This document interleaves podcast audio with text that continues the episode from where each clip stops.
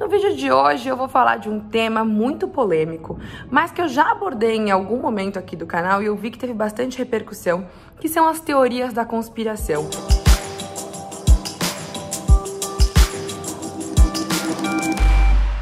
Feliz 2021! Para quem não me conhece, eu sou a Maite Carvalho, sou uma das colunistas aqui do canal da Gabi Prioli, sou autora do best-seller Persuasão, como utilizar a retórica e a comunicação persuasiva na sua vida pessoal e profissional. Também sou professora da SPM dos cursos de extensão e eu abordo sempre aqui na minha coluna e também no meu Instagram, arroba Maite Carvalho S, análises de discurso, o poder invisível por trás da fala. E como eu sempre costumo dizer, você vai querer influenciar ou ser influenciado? Porque toda fala revela dinâmicas invisíveis de poder e de influência. E, inclusive, elas dão indício pra gente, mais até do que hegemonia ou de dinâmicas invisíveis. Elas dão indícios de espírito do tempo.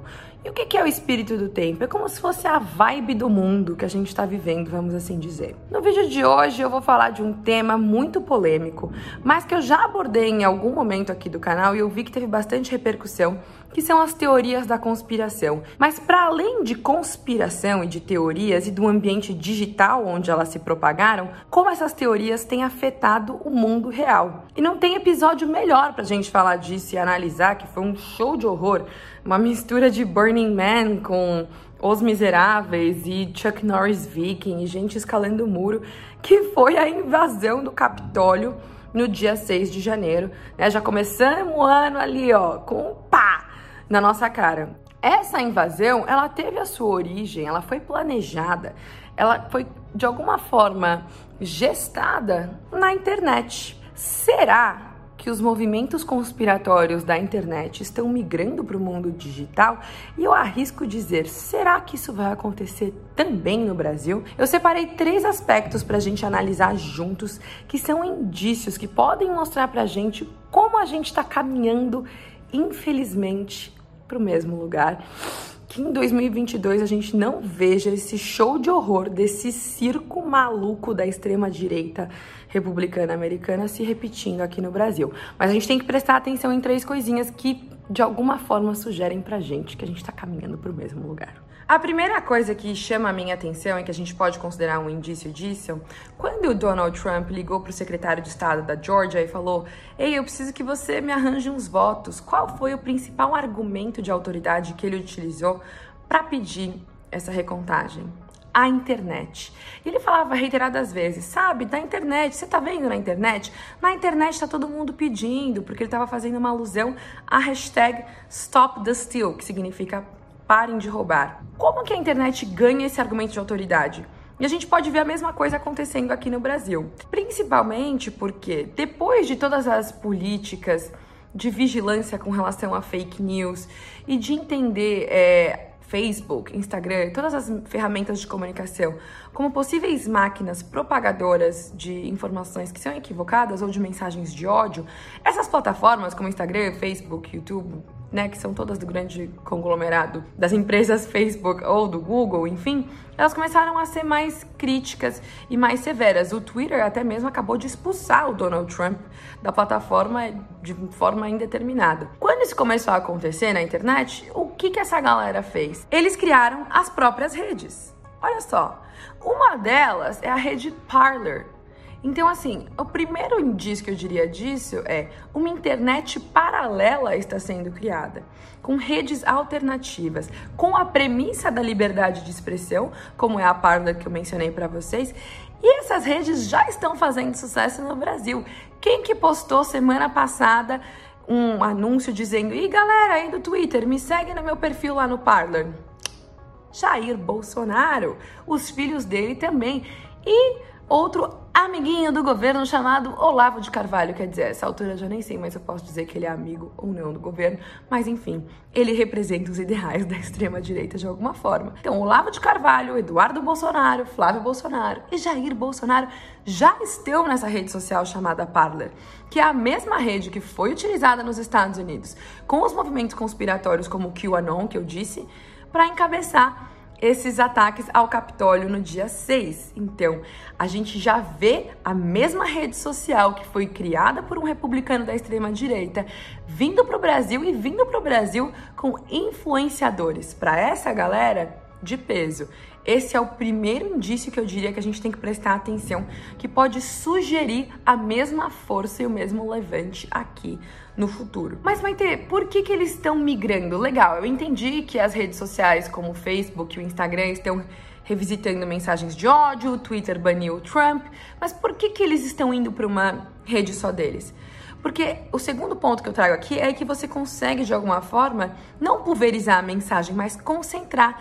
É mais fácil de você recrutar os malucos. Tipo aquele cara que invadiu lá com a, a maquiagem e o chapéu de viking. Quando você tem um espaço proprietário, você consegue recrutar mais gente que pensa igual a você. Sabe gastando andando na rua e vê alguém te entrega um folheto de algum culto, alguma seita?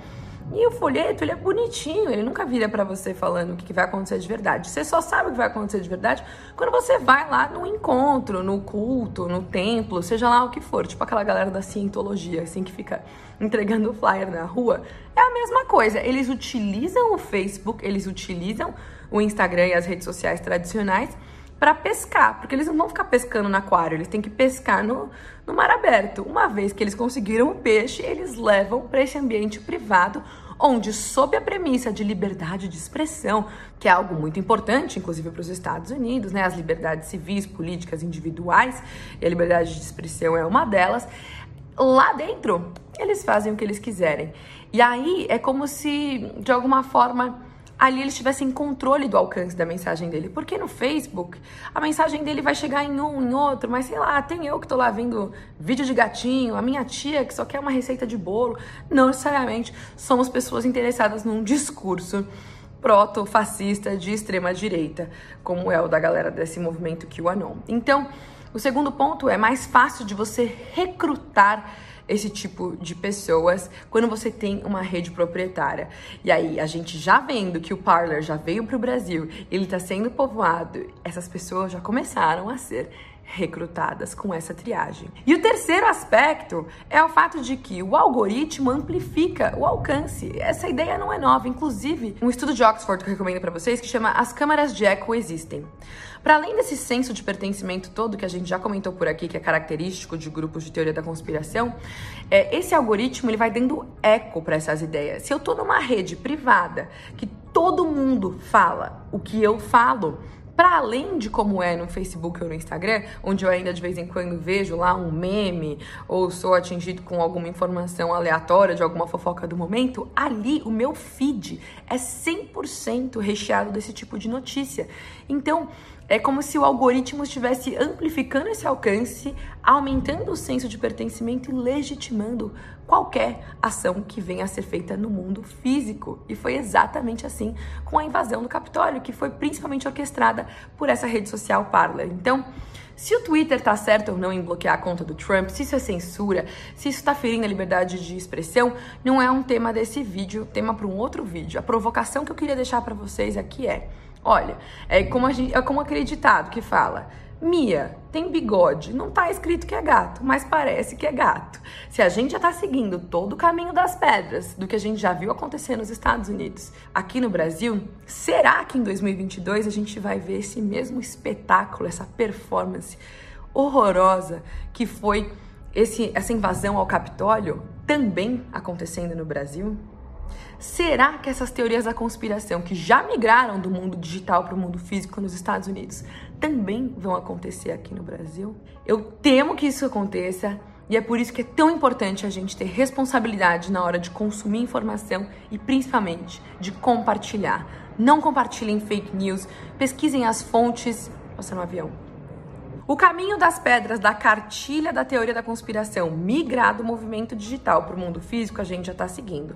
A rede social já está aqui, os grandes estadistas e influenciadores da extrema-direita estão nela, eles estão criando sentimento de pertencimento, eles estão se mobilizando com o algoritmo que está aumentando esse alcance. Resta saber se a gente vai ver esse mesmo show de horror acontecendo no Brasil em 2022. Eu espero que não, e é por isso que a gente está aqui, eu, a Gabi, o Júlio, sempre providenciando um conteúdo de qualidade que traga uma visão crítica reflexiva para que a gente não caia nas fake news e para que a gente desenvolva um senso crítico na hora de compartilhar informações. É assim que essa máquina gira e a gente precisa ter responsabilidade sobre o discurso. E se você gostou desse conteúdo, não se esqueça de se inscrever no canal de ativar as notificações e de compartilhar esse vídeo com alguém que ficou também pensando: será que isso vai acontecer no Brasil em 2022?